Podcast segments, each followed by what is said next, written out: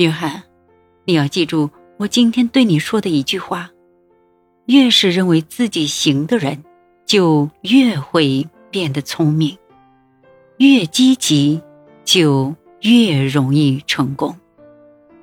第五，判断和了解对手的目标和态度，要尽可能的在最短的时间内做到这一点，而且要想方设法深入对手的内心。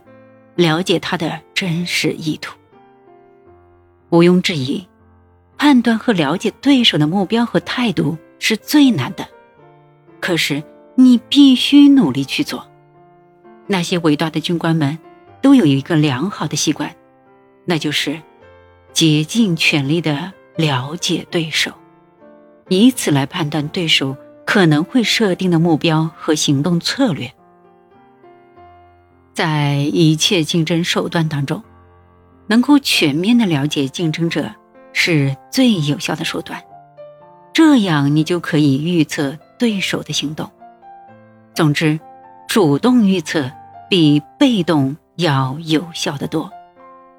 不是有句俗话吗？“预防胜于治疗”，就是这个道理。可能有时候，你的竞争对手是你所熟知的人。那你就要充分利用这一点。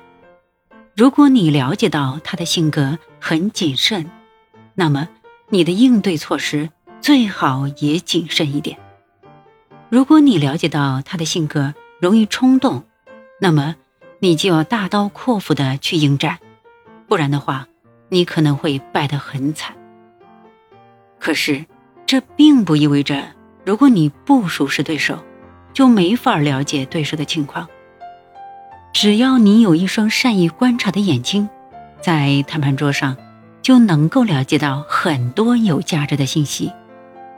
一个好的谈判家善于观察一切，你可以在对方的一举一动中发现很多线索，甚至不必等到开始动手的那一刻才去了解。